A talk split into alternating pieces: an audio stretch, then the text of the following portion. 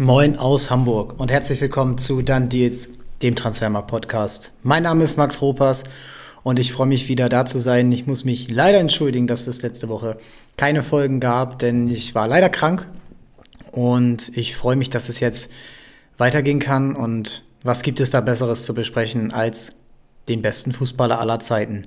Lionel Messi. Für mich ist er das und für viele andere auch, für manche nicht aber er hat sich gekrönt. Und er hat sich gestern gekrönt in einem unfassbaren Finale. 3 zu 3 nach 120 Minuten, dann im Elfmeterschießen 4 zu 2 gewonnen. Er macht den Elfmeter, er macht zwei Tore im Spiel.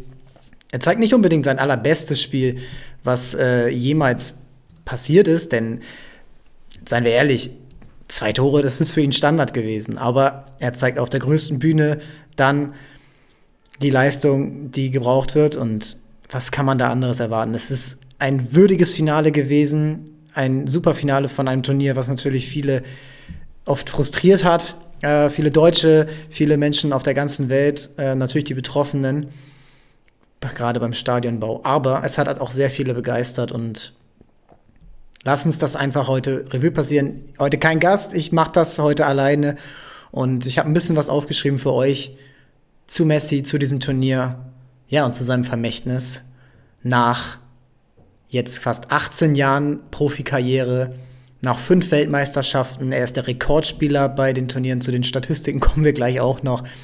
Ja, und ähm, das könnt ihr natürlich alles bei Transfermarkt nachlesen. Aber ja, das Turnier in Katar ist zu Ende und davon wird sich jeder erholen müssen. Und ja, lasst uns starten mit dieser Hommage an Messi und auch an Angel Di Maria zum Schluss, denn ähm, kein Batman ohne Robin und die Maria hat gestern wieder gezeigt, dass er ein krass unterschätzter, aber ein krass, krass guter Spieler immer noch ist und ja, das muss einfach auch erwähnt werden. Wir sind Transfermarkt. Wir wollen nicht nur auf die großen Helden-Stories achten, sondern eben auch auf die Spieler, die ihren Teil dazu beigetragen haben. Ja, jeder wird sich von dieser WM erholen müssen, nicht nur vom Sportlichen, natürlich nicht nur.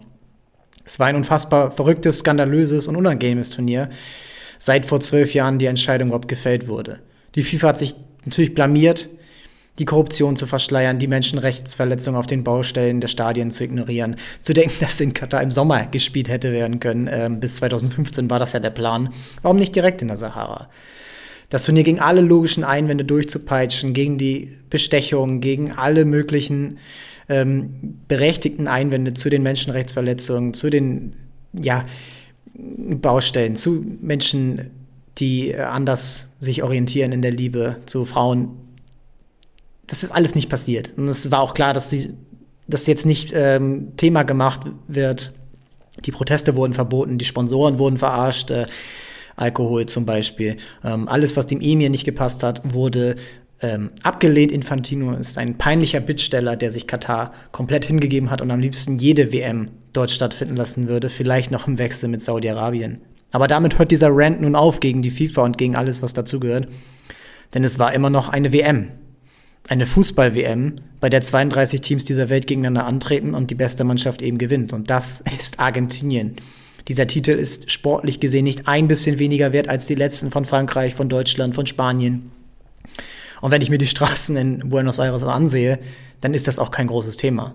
Das große Thema ist Lionel Messi. Er hat es geschafft, bei seinem Last Dance, bei seinem letzten Tango, hat er eine unfassbare Performance bei dieser WM geschafft. Das ist wirklich keine Heldenstory, die man jetzt irgendwie noch so ein bisschen ausschmücken muss. Das ist einfach das Reale, dass er das jetzt geschafft hat. Es ist mit Abstand seine beste WM. 2014 war nicht ansatzweise so gut und die anderen beiden waren ja auch eher unglücklich. Aber sein Anführen dieses Teams, seine Spielweise, wie er mit 35 Jahren seine Energie genau so einsetzt, wie er sie effizient einzusetzen hat. Sein Go-To-Move, mit dem er das Tor gegen Mexiko gemacht hat oder auch gegen Australien. Die, diese Tore, die einfach ja nicht zu reproduzieren sind. Er hat drei Elfmeter in der K.O.-Phase im Spiel gemacht, dazu noch zwei im Elfmeterschießen. Alle drin, nachdem er ja ähm, in der Vorrunde gegen äh, gegen Polen noch verschossen hat. Die sind unglaublich cool gewesen. Ja, und es war ein unbeirrbarer Glaube an La Tercera, den dritten Titel für Argentinien. Er hat diese Mannschaft angeführt, nach jedem Spiel wurde gesungen, getanzt mit den Fans und er war mittendrin. Und er hat gezeigt, dass ihm wirklich was daran liegt, wenn man das überhaupt noch in Frage stellen konnte nach fünf Weltmeisterschaften. Ähm, nur weil er vielleicht nicht der große Redenschwinger ist wie ein Maradona. Ja, diese Folge soll ihn würdigen, nicht nur dieses Turnier, sondern die vergangenen 18 Profijahre Lionel Messi, seine fünf Weltmeisterschaften und sein Vermächtnis für den Fußball in Argentinien, in Katalonien, Barcelona und auf der ganzen Welt. Er und sein Robinson Batman Angel Di Maria ja, haben acht Jahre nach dem so bitteren Finale in Rio ihr Team zum Titel geführt. Nach den bitteren Niederlagen in der Copa America 2015, 2016 überein. Ja, und sie haben Gefühle hervorgerufen, die so mit nichts zu vergleichen sind im Fußball. Die Weltmeisterschaft für ein Land zu holen, das lange nichts geholt hat. Ich glaube, das ist einfach nicht zu vergleichen. Also Deutschland 2014 kann sicherlich da ein bisschen mitfühlen. 66 England das erste Mal und dann jetzt, wenn es dann irgendwann mal wieder so wird, ähm, das wird ähnlich sein, ja. Oder Brasilien nach, den, nach der langen Pause zwischen 1970 und 1994. Ähm, Frankreich der erste Titel, Spanien der erste Titel, Italien nach langen Pausen. Ähm, das ist einfach unglaublich. Ich glaube, ich werde nie wieder so einen Titel führen wie 2014 für Deutschland und kein Argentinier wird das 2022 so wieder erleben. Und das, das hat Messi jetzt geschafft. Und es wurde von ihm so krass erwartet. Von einem Schweinsteiger oder von einem Neuer wurde das nicht so krass erwartet wie von ihm. So, er musste diesen Titel holen. Und auch die Copa America letztes Jahr musste er holen. Und er hat es geschafft. Auf seine letzten Meter hat er das noch geschafft. Und Wirklich nicht so, dass man sagen kann, okay, die jungen Spieler haben ihn getragen. Nein, er hat diese jungen Spieler getragen. Er hat diese jungen Spieler geführt. Ein McAllister, ein Fernandes, ein Alvarez, ja, ein Debu Martinez im Tor. Alle Spieler, die noch nichts wirklich kannten, die ihn alle schon als Kind verehrt haben und jetzt mit ihm zusammenspielen. Und das muss anerkannt werden. Und ja, kommen wir kurz zu den Fakten zu Messi. Er ist jetzt der Rekordspieler der WM-Geschichte. 26 Spiele vor Lothar Matthäus mit 25. Er ist zusammen mit Just Fontaine, der, dem Franzosen, Vierter der All-Time-Tore-Liste mit 13 Toren. Nur hinter Klose, Ronaldo und Gerd Müller. Mbappé wird ihn in vier Jahren wohl einholen. Der hat nämlich nur eins weniger. Und äh, das ist dann, glaube ich, auch okay für ihn. Denn Mbappé hat gestern gezeigt, wer der würdige Nachfolger für Lionel Messi ist. Da gibt es, glaube ich, erstmal keinen, der da irgendwie überhaupt rankommen kann. Äh, aber insgesamt muss Mbappé natürlich auch zeigen, dass er überhaupt so gut sein kann, wenn er es denn will. Er ist auch ein wahnsinnig guter Fußballer und er war der würdige Gegner. Das ist einfach nur anzuerkennen. Messi hat 98 Tore für Argentinien erzielt. Er hat mit 35 Jahren, nach einigen weniger guten Jahren bei Barca und PSG, die echt nicht schön waren für ihn, persönlich, für die Mannschaften, ja, peinliche Niederlagen erlitten mit beiden Clubs, hat er jetzt die Argentinien, hat die Leistung gezeigt, die Argentinien braucht die sie jetzt brauchten. In vier Jahren ist es zu spät, da ist er 39, da glaubt keiner mehr dran, dass das irgendwie noch was werden kann. So, selbst wenn sie ihm jetzt anbieten, dass er noch weitermachen darf. Und das ist unvergleichlich. Ich habe für mein Sportleben, ich bin 29 Jahre alt, vor dem Fernseher mein Sportleben, nur einen Vergleich. Und der ist nicht mal derselben Sportart. Und selbst da war ich eigentlich noch zu jung und musste das nach äh, erzählt anschauen. Michael Jordan 1998, ebenfalls 35 Jahre alt, ebenfalls bei seinem Last Dance, als sein überaltertes, zerstrittenes Chicago Bulls-Team zur sechsten Meisterschaft geworfen hat. Mit dem letzten Wurf sechs Sekunden vor Schluss gegen die Utah Jazz. Äh, das Foto kennt sicherlich jeder, die Netflix-Doku, wer sie gesehen hat.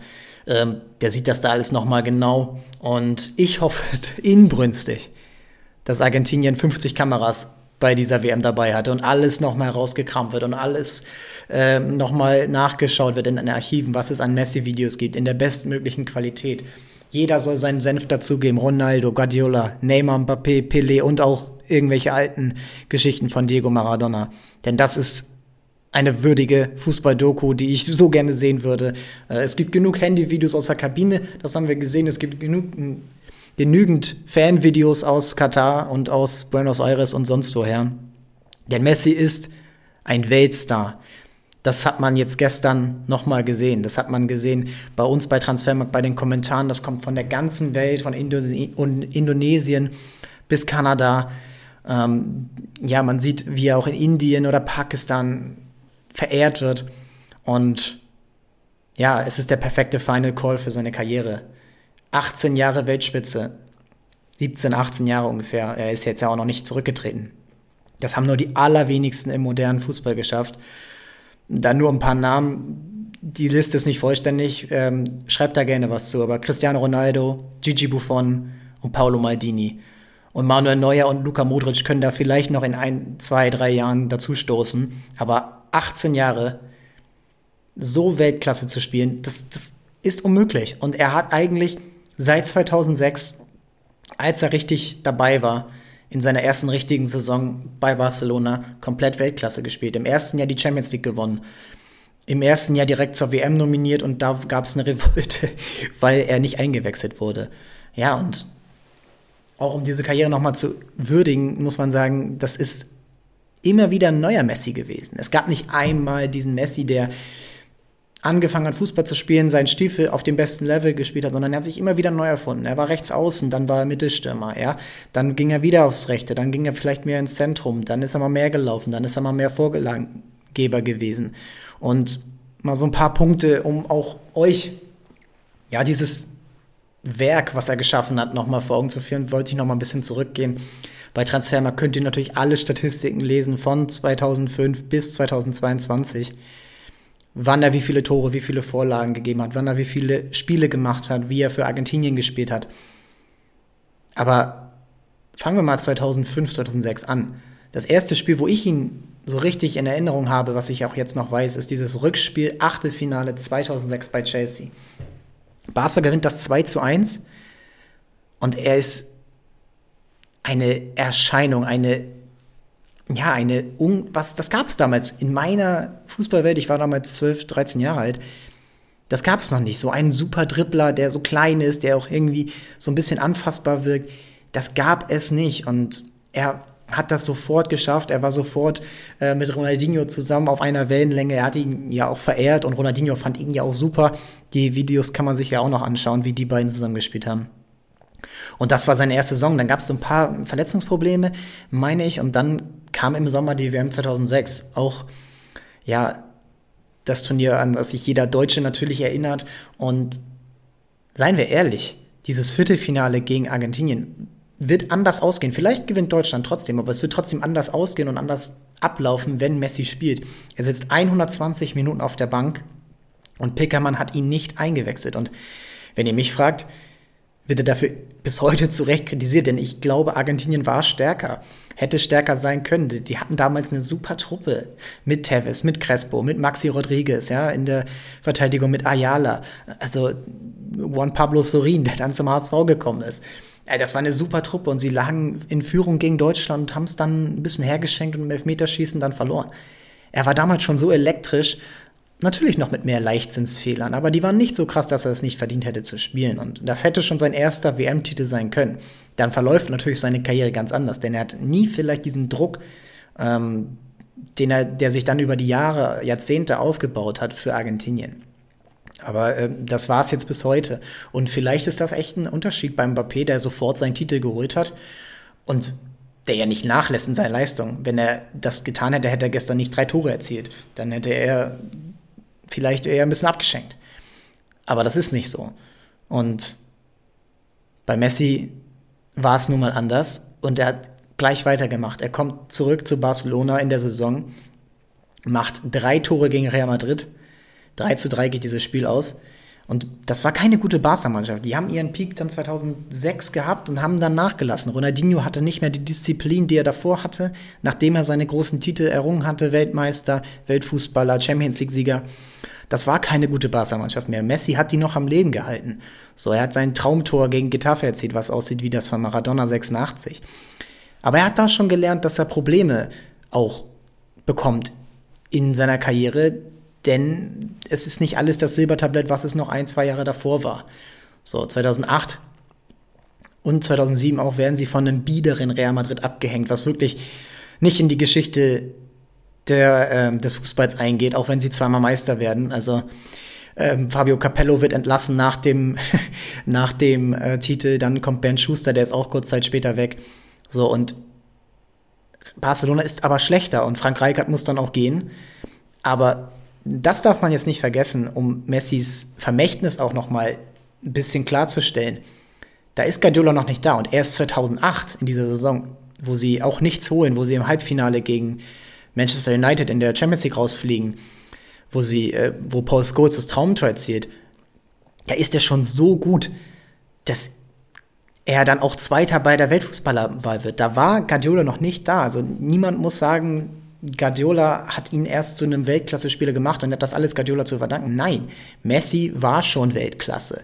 Und das betont Pep ja auch immer. Und Pep hat das ja auch erkannt. Deswegen hat er diese Mannschaft so aufgebaut. Dann, als er antrat, 2008, 2009, weil er erkannt hat, Messi ist der Beste. Ronaldinho weg, Deko weg, Eto ein Jahr später weg.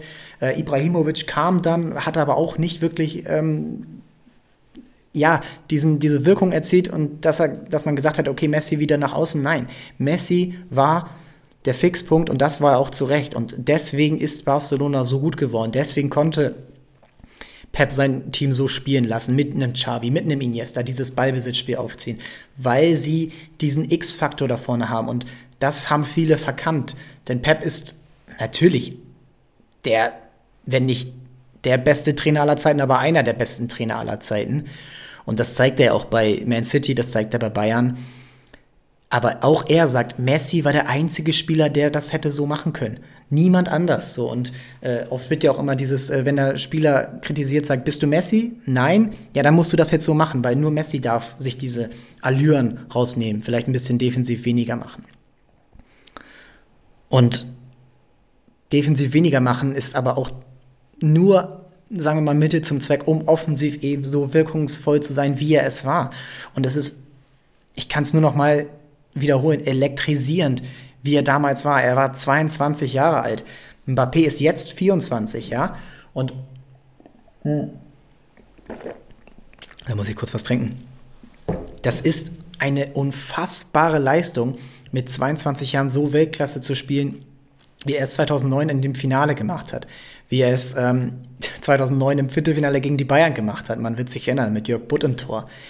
Ähm, diese Mannschaft war so gut wegen ihm. Er hat da schon richtig viele Tore erzielt und hatte ein starkes Team, aber Barca wurde mit ihm besser. Und er wurde besser, ein Iniesta wurde noch mal besser, ein Xavi wurde noch mal besser, äh, ein Petro, ein Sergio Busquets kam dann mehr und mehr rein.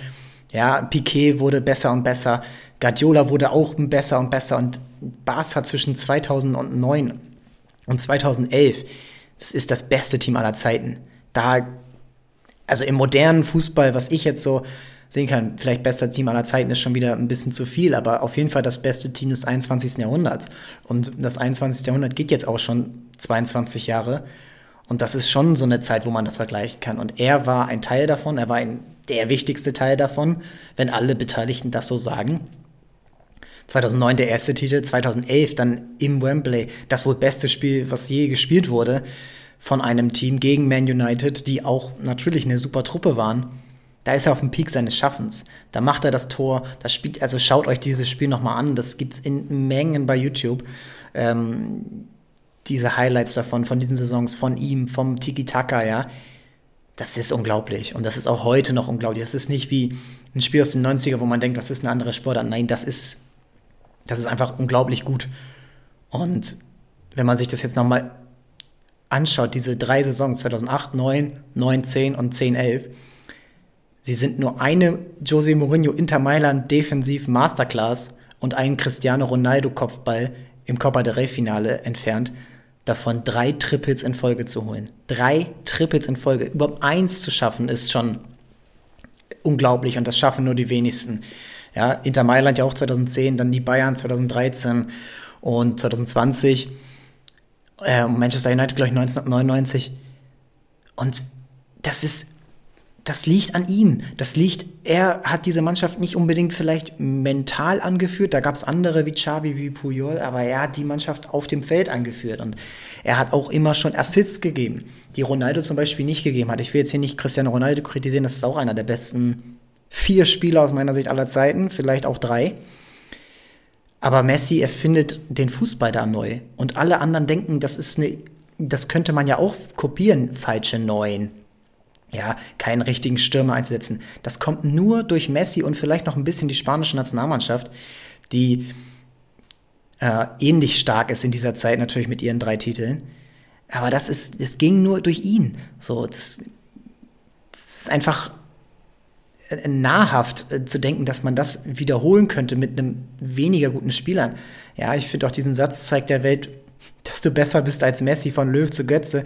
Der hat vielleicht sein, sein Ziel erreicht in dem Sinne, aber es ist ja absolut Madness, einem Götze das aufzuerlegen. Auch schon damals, auch als er schon richtig gut war. Messi ist einzigartig und Götze war es in seiner Form auch, aber das ist kein Vergleich. Messi hat den Fußball da wirklich unfassbar geprägt und das geben die Zahlen ja auch einfach wieder. 2011, 12 erzielt er 70 Pflichtspieltore in einer Saison. 91 im gesamten Jahr. 91 Tore in einem Jahr. Gerd Müller hatte vorher den Rekord, glaube ich, mit 72. Das war damals so ein Social Media Hype, dass er den schafft, irgendwann im Oktober. Und hat dann nochmal fast 20 raufgelegt. Von 2011 bis 2017 hat er in jeder Champions League-Saison mindestens einen Scorerpunkt pro Spiel geschafft. Also in jeder Saison, sagen wir mal zum Beispiel 10 Spiele, 11 Scorerpunkte, nie weniger. 2014 hatte er, nachdem Pep Guardiola weg ist, nachdem auch ein paar Formkurven äh, runtergingen, von einem Xavi, von einem Puyol auch, ähm, die dann auch einfach älter wurden, äh, auch ohne Pep einfach nicht mehr dieses ähm, System so gut gegriffen hat. Da hat er sein schlechtestes Jahr. Und trotzdem war Barca noch am letzten Spieltag im Meisterschaftsrennen, haben dann verloren gegen Atletico. Ja, kein Titel. Champions League, Viertelfinale raus, auch gegen Atletico. Diesen Frust nimmt er mit zur WM 2014 nachdem er 2010 unter Diego Maradona mit untergegangen ist gegen Deutschland. Darf man nicht vergessen, ist so eine der größten Niederlagen seiner Karriere. Wieder gegen Deutschland. Diesmal war er zentraler Spieler. Er hat es nicht gebracht. So. Und die 2010er Argentinien-Mannschaft war gut. Vielleicht sogar äh, WM-Finalniveau. Diego Maradona war jetzt nicht der beste Trainer. Aber ja, das war nichts. Und 2014 wird das von ihm erwartet. In Brasilien, in Südamerika. Ja, jedes Stadion, wenn man sich daran erinnert oder wenn man sich die Videos nochmal anschaut, das ist genauso ein Heimvorteil wie jetzt in Katar. Und er muss da liefern. Und es ist nicht so, dass er schlecht spielt. Vier Tore, ein paar Assists, im Achtelfinale in der 117. das Tor vorbereitet für Di Maria. Aber es gibt Frust in Argentinien und er muss sich Sport anhören nach dem Finale. Ja. Und er hat auch im Finale wichtige Chancen liegen lassen. Es war wieder so, dass Messi diesen nachgesagt wurde, was ich unfair finde, aber ja, bei der Nationalmannschaft bist du nicht so gut wie bei Barca. Ja, aber auch der beste Spieler der Welt braucht Mitspieler. Und wenn deine Mitspieler dann aber ähm, Enzo Perez, Martin De Michelis oder auch Zabaleta heißen, dann ist das was anderes, als wenn sie Xavi Iniesta und Dani Alves heißen.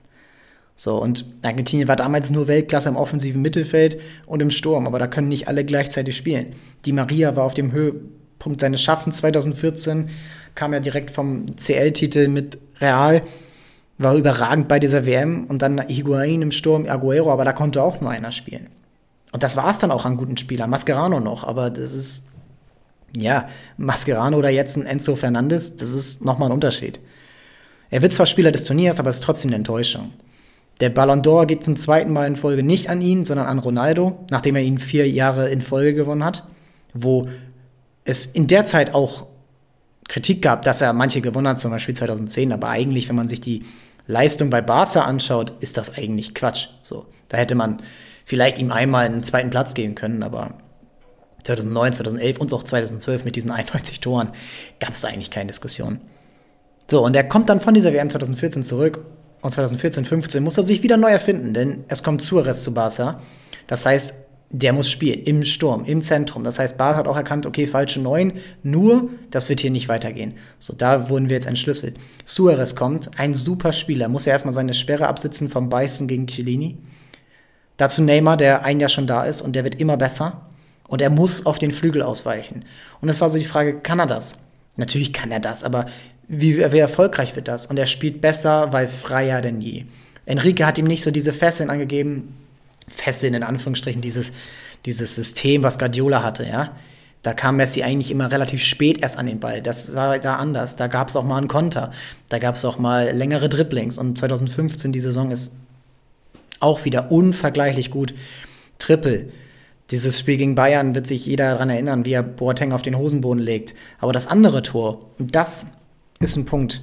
Schaut euch nochmal das Spiel an und auch das zweite Tor. Diesen Schuss ansatzlos aus 17, 18 Meter unten rein. Das hat er 200 Mal gefühlt in seiner Karriere gemacht.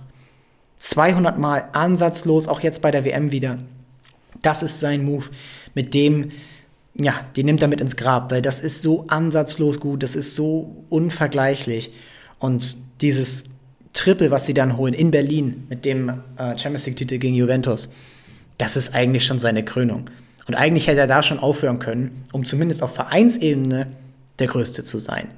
Denn vier Champions League-Titel, bei dreien der beste Spieler zu sein, dazu zu dem Zeitpunkt bereits mit 2005, 2006, 2009, 10, 11, 13 und 15 sind das dann sieben Meisterschaften in der Liga und Real Madrid war eigentlich immer ein ebenbürtiger Gegner, beziehungsweise ein guter Gegner, nicht immer ebenbürtig. Also das war schon Weltklasse. So, dazu ein WM-Finale. Aber, und in dem Jahr 2015 ist dann wieder so ein Moment, wo es um Argentinien geht. Und sie verlieren das Copa-Finale. Und sie verlieren es dann ein Jahr später wieder im Elfmeterschießen gegen Chile. So, und Messi tritt zurück 2016, vorschnell, natürlich. Das weiß er auch selber, dass das ein, vielleicht ein Fehler war, da dann nach dem Spiel zu sagen, ja, ich, meine Arbeit ist hier getan. Da hat er auch den Zorn auf sich gezogen und das tat ihm, glaube ich, auch sehr leid. Aber es sollte ihm verziehen werden, in so einer Emotion dann nach drei Finals in Folge in drei Jahren mal frustriert zu sein. Aber er kehrt zurück. Knapp ein Jahr später, Argentinien wird sich nicht qualifizieren, wenn er nicht zurückkehrt. Diese, dieses letzte Spiel, ähm, wo er dann auch drei Tore erzielt, ich glaube gegen Ecuador war es. Also das ist unfassbar und ohne ihn sind sie nicht mal dabei. Und trotzdem erwarten sie dann den Titel von ihm. Das ist dann auch einfach nur noch ähm, ein bisschen Wahnsinn. Und die Mannschaft ist auch nicht gut, die ist falsch zusammengestellt, nicht gut gecoacht. Gegen Kroatien kriegen sie schon in der Gruppenphase auf die Mütze. Gegen Frankreich ist dann Schluss. Messi muss sich wieder Kritik anhören und er ist 31 und jeder akzeptiert, wenn er dann gesagt hätte, Feierabend, finito, ich lasse den Kram hier. Aber tut er nicht. Ne? Ich glaube, den Fehler hat er dann äh, so ein bisschen erkannt, dass er das dann nicht macht. Und er kann ja noch spielen, er ist immer noch einer der Besten. Und bei Barca zeigt er ja die Leistung. Auch wenn es als Mannschaft nicht mehr läuft, ist er da. So. Und bei Barca geht es den Bach runter. Trotz seiner guten Leistung. Die Transfers werden getätigt. Hört euch da die Dandils-Folge an mit Alex Trüker, die wir hier aufgenommen haben. Äh, die Neymar-Millionen. 222 Millionen für ihn nehmen sie ein. Dafür holen sie dann Coutinho und Dembele. Dembele spielt erst jetzt gut. Coutinho ist schon längst wieder weg. Katastrophe, ja, was da auch gezahlt wurde. Antoine Griezmann dann, der auch da überhaupt nicht funktioniert hat. Äh, viele andere Transfers, wo Millionen verscherbet wurden. Messi trägt nicht unbedingt äh, gar nicht dazu bei, denn auch er braucht ja 120 Millionen im Jahr, um seine Liebe Barcelona äh, weiter treu zu bleiben. Und er kriegt da anscheinend auch sehr viel Mitspracherecht, wo er vielleicht nicht reinreden sollte, dazu seine Steuergeschichten. Also was Geld angeht, kann man ihm schon mal ein paar äh, Kritikpunkte geben. Sein Saudi-Arabien-Deal, also das ist alles irgendwie echt anstrengend, aber auf dem Feld ist er immer noch der Beste. So, und sie werden 2018 und 19 Meister, aber international geht gar nichts mehr. Also 2016 wieder gegen Atletico raus, dann 2017 bis 2021 fünf Blamagen in Folge in der K.O.-Phase mit Barca. 0 zu 3 gegen Juventus, 0 zu 3 gegen die Roma, nachdem man ja schon längst geführt hatte mit 4 zu 1 im Hinspiel. 0 zu 4 dann gegen Liverpool, wo man ja auch schon so groß in Führung lag mit 3 zu 0. Dann das 2 zu 8 gegen die Bayern und PSG 1 zu 4 2021. Und da geht er dann auch hin. Eigentlich wollte er schon 2020 weg. Und jetzt ist er dann wirklich da und man fragt sich, hat er das alles nötig? Ist das jetzt hier nicht so ein bisschen Denkmalbeschädigung von ihm selbst? Aber es ist ihm, glaube ich, alles so ein bisschen egal, denn ich glaube, er hat so ein bisschen mit dieser Vereinskarriere schon abgeschlossen. Er hatte bei Barca einfach alles erreicht. Er wollte da weg. Er wollte den Kopf freikriegen und PSG, Ligue 1, das ist alles ein bisschen entspannter. Und er hatte nur einen Traum. Und das ist Argentinien. Titel für Argentinien. Und die Kopperschaft der 2021 schien mir damals gar nicht so wichtig, denn es war so ein Geisterturnier, es war irgendwie auch zeitgleich mit der Euro, das hat man gar nicht mitbekommen. Aber in Argentinien, das ist nämlich, das ist nicht für mich wichtig oder nicht für irgendwelche Deutschen oder irgendwelche Europäer. Für Argentinien hat das den, den Glauben zurückgegeben. Den Glauben an argentinischen Fußball im Maracanã, auch wenn es nur 1000 Zuschauer waren, gegen Brasilien zu gewinnen. Das ist, ja, da, da, muss man sagen, vielleicht ist das der bessere Ansatz zu sagen, ey, das, das zählt genauso. Und sie haben den Titel geholt. Ja, endlich diesen Titel nach 28 Jahren. Ähm, und das hat ihnen so ein bisschen auch den Druck genommen, so dieses, dieses, dieses Erdrückende. Natürlich ist der Druck da auch, den WM-Titel zu holen. Natürlich ist der viel wichtiger. Natürlich denkt man da an Maradona. Aber es gab jetzt mal eine Mannschaft, es gab ein richtiges Team, eine richtige Achse. Mit natürlich Di Maria, der immer noch da ist, der das Tor gegen Brasilien macht. Natürlich mit Otamendi, diesem ewigen Kämpfer. Aber jetzt auch ein Debo Martinez im Tor, ein Scaloni an der Seitenlinie. Dann kommen die jungen Spieler wie Alvarez, wie Enzo Fernandez, wie McAllister. Das sind alles Spieler, die einfach ja, so einen neuen Vibe reinbringen und die taktisch besser geschult sind, die läuferisch stark sind, die ihm so ein bisschen die Drecksarbeit auch abnehmen und die aber auch Fußball spielen können, ja, die Schaut euch McAllister an, was der gestern für ein Pass spielt für Di Maria Form 2-0. Das ist Weltklasse. Enzo Fernandes sowieso. Julian Alvarez im Halbfinale. Äh, äh, mir entfallen gerade schon ein, zwei Spiele. Auch Leandro Paredes, von dem ich nie so viel gehalten habe. Richtig gute äh, ja, Aktionen gehabt in den Spielen, wo er dabei war. Ähm, Molina auf rechts hinten, Debu Martinez im Tor. Alles, alles Spieler, die einfach, Rodrigo de Paul, richtiger Kämpfer. So, und diese Mannschaft hat an ihn geglaubt. Die haben ja auch an ihn eher gedacht als an sich selbst, wenn sie Weltmeister werden wollen. Ah ja, für Messi würde es mich viel mehr freuen als für mich selbst, hat, glaube ich, Paredes gesagt. Und das hast du alles bei dieser WM gesehen. 2022, das ist sein Jahr und es ist vielleicht auch gar nicht so schlecht für ihn gewesen, dass das jetzt eine Winter-WM war, wo die Liga noch nicht so, ja, noch nicht so an Fahrt aufgenommen hat. Sie sind ja eh schon wieder super weit vorne. Champions League war auch ja, Zweiter geworden hinter Benfica, alles nicht so nicht so tipptopp. Aber es wurde alles dafür untergeordnet, jetzt hier November, Dezember in Katar topfit zu sein. Und das hat er abgeliefert. Er hat genau die Performance abgeliefert, die Argentinien braucht. Vom zweiten Spiel an bis jetzt zum Finale war er immer da. Er hat sieben Tore erzielt. So, und das ist, also auch gegen Mexiko, dieses zweite Spiel, das war ein Gewürge, das war überhaupt nichts. Gutes. Und er hat dieses eine Tor gemacht, wo ein kleines bisschen Spalt offen ist. Dieses Tor, was er auch 2015 gegen die Bayern gemacht hat, was er 35.000 Mal sonst auch geschossen hat. Da war nur so ein bisschen offen, das macht nur er. Und gegen Australien dann im Achtelfinale wieder. Auch da tun sie sich schwer. Auch da läuft nicht alles nach Plan. Aber er ist da und er nimmt diese Mannschaft mit. Er stachelt auch andere zu richtig guten Performance an. Ja, er das ist einfach, ja, weltmeisterlich, was er da abgeliefert hat. Und natürlich ist er nicht der Läufer. Und natürlich geht er 80 Prozent des Spiels. Und natürlich ist er jetzt defensiv nicht mehr. Äh, es war ja nie, aber natürlich ist das jetzt nicht seine Kernkompetenz. Natürlich müssen da andere viel mitarbeiten. Aber das machen sie alle gern. Und das war vielleicht nicht immer so in den letzten äh, großen Turnieren für Argentinien. Und was mich noch richtig beeindruckt hat, sind seine Elfmeter.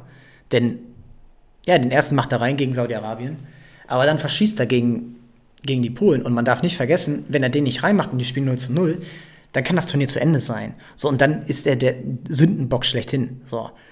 Und dann den nächsten Elfmeter gegen die Niederlande reinzumachen, bei 0 zu 0.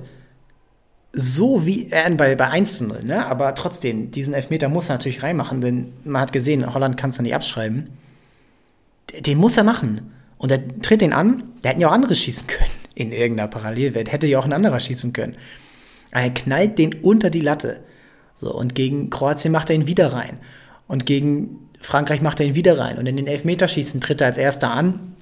Das ist auch so eine Diskussion, ob man das machen sollte oder nicht. Oder ob Neymar dann vielleicht doch äh, richtig liegt, um den letzten zu schießen. Ich bin eher dabei, sagen, den ersten reinmachen, wie Mbappé und Messi das gestern gemacht haben. Aber völlig unwichtig. Er macht den rein. Und er gibt allen Kraft, er gibt den Fans Kraft, die ja ihr Team angefeuert haben wie kein anderes bei diesem Turnier. Vielleicht noch Marokko. Und sie sind gegen Kroatien auch wieder on, on point. Und auch da haben sie ihre beste Leistung im Turnier abgeliefert. Und auch da, genau das ist das, das ist das Weltmeisterliche, immer besser zu werden im Turnier. Ein bisschen wie Deutschland 2014. Ja, das ist einfach, das ist weltmeisterlich und nicht die Gruppenphase mit neun Punkten und zwölf Toren zu gewinnen und dann im Achtelfinale auszuscheiden oder im Viertelfinale. Und ja, jetzt das Finale, das war die Krönung. Und es war nicht alles königlich. Also wenn Frankreich das Ding gewinnt nach dem 2 zu 2, dann schauen alle auf seinen Ballverlust vor 2 zu 2 gegen Coman. So, und kurz Zeit später steht es 2-2 und alle sind in Schockstarre. Ich denke auch er, das ist menschlich.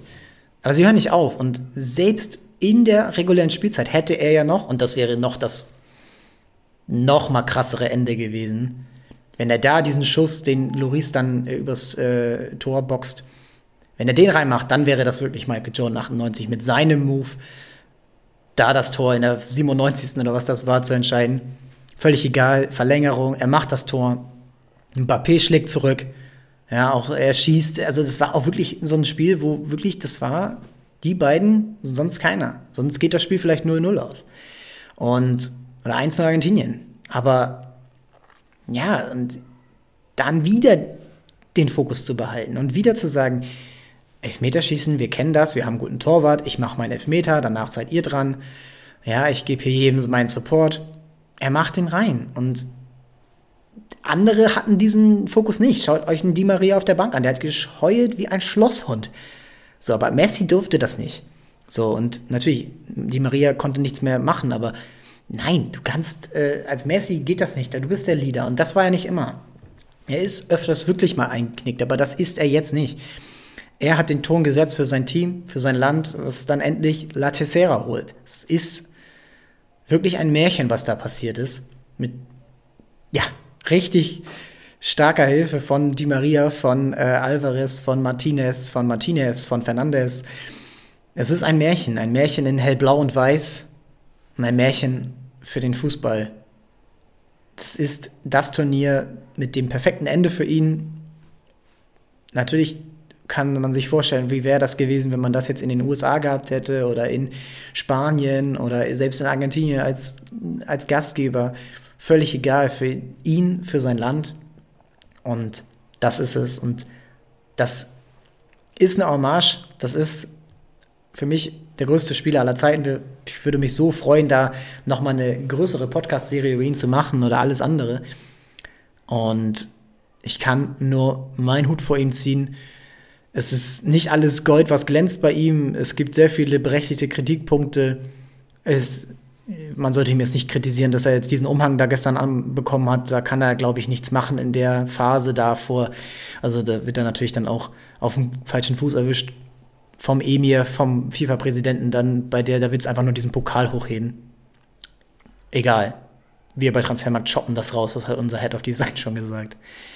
Und das ist dann auch einfach perfekt und ein bisschen auf diese Mannschaft zu schauen, das kann man machen, aber ein Spieler verdient jetzt im Schatten von Messi natürlich, aber nochmal seine Anerkennung, das ist die Maria.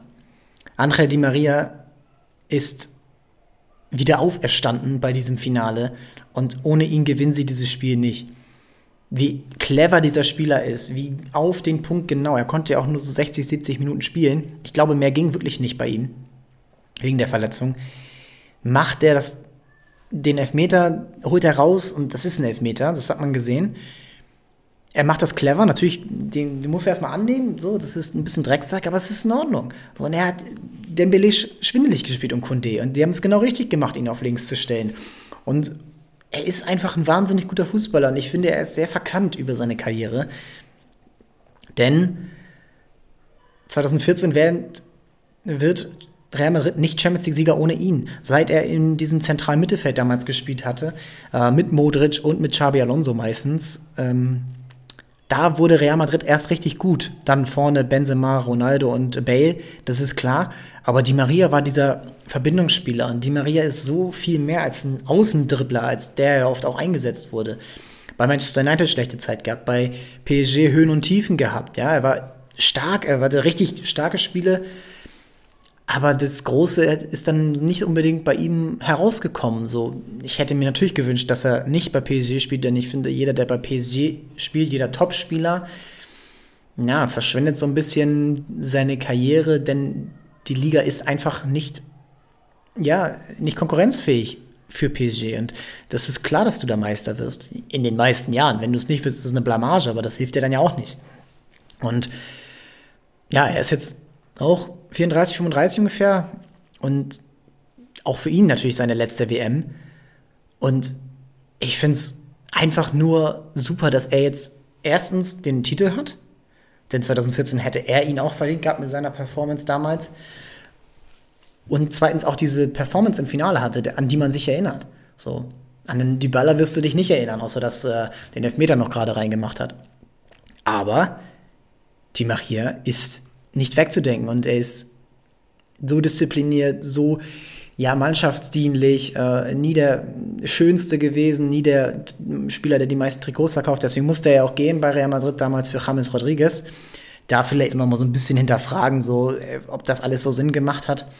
Und ja, wäre er immer bei Real Madrid gewesen, ich glaube, man würde über ihn jetzt sprechen wie über einen Benzema oder einen Modric. Denn die Maria war unglaublich gut und er war auch in gewisser Weise besser als ein Özil, der da nicht diesen, diesen, äh, diese, wie sage ich das, diese defensive Stabilität auch mitgebracht hat, oder diese defensive Energie, den Ball wieder zu holen.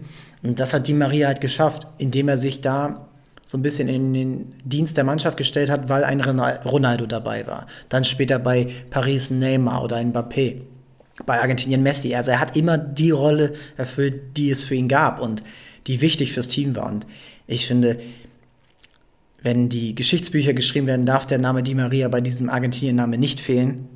Er muss ganz groß geschrieben werden. Ein paar Schriftgrößen unter Messi, aber dann kommt er und dann kommt erstmal lange nichts. Denn das ist einfach eine Karriere, die vielleicht nicht perfekt verlaufen ist, aber die wirklich mehr Anerkennung verdient, als das sie bekommt. Und dieses Finale dürfte ihm da geholfen haben. Ähm, auch wenn er sich die, die Tränen erlaubt hat auf der, auf der Seitenbank. Und das ist, glaube ich, auch okay. Denn diesen Titel so zu verlieren, ich glaube, das wäre sehr bitter für ihn, genauso wie für 45 Millionen andere Argentinier gewesen. Ja, das war's für heute. Wir werden wahrscheinlich noch eine Folge vor den Festtagen machen, um da so ein bisschen aufs Jahr zurückzublicken und auch nochmal aufs Turnier natürlich dann auch in dem Zusammenhang.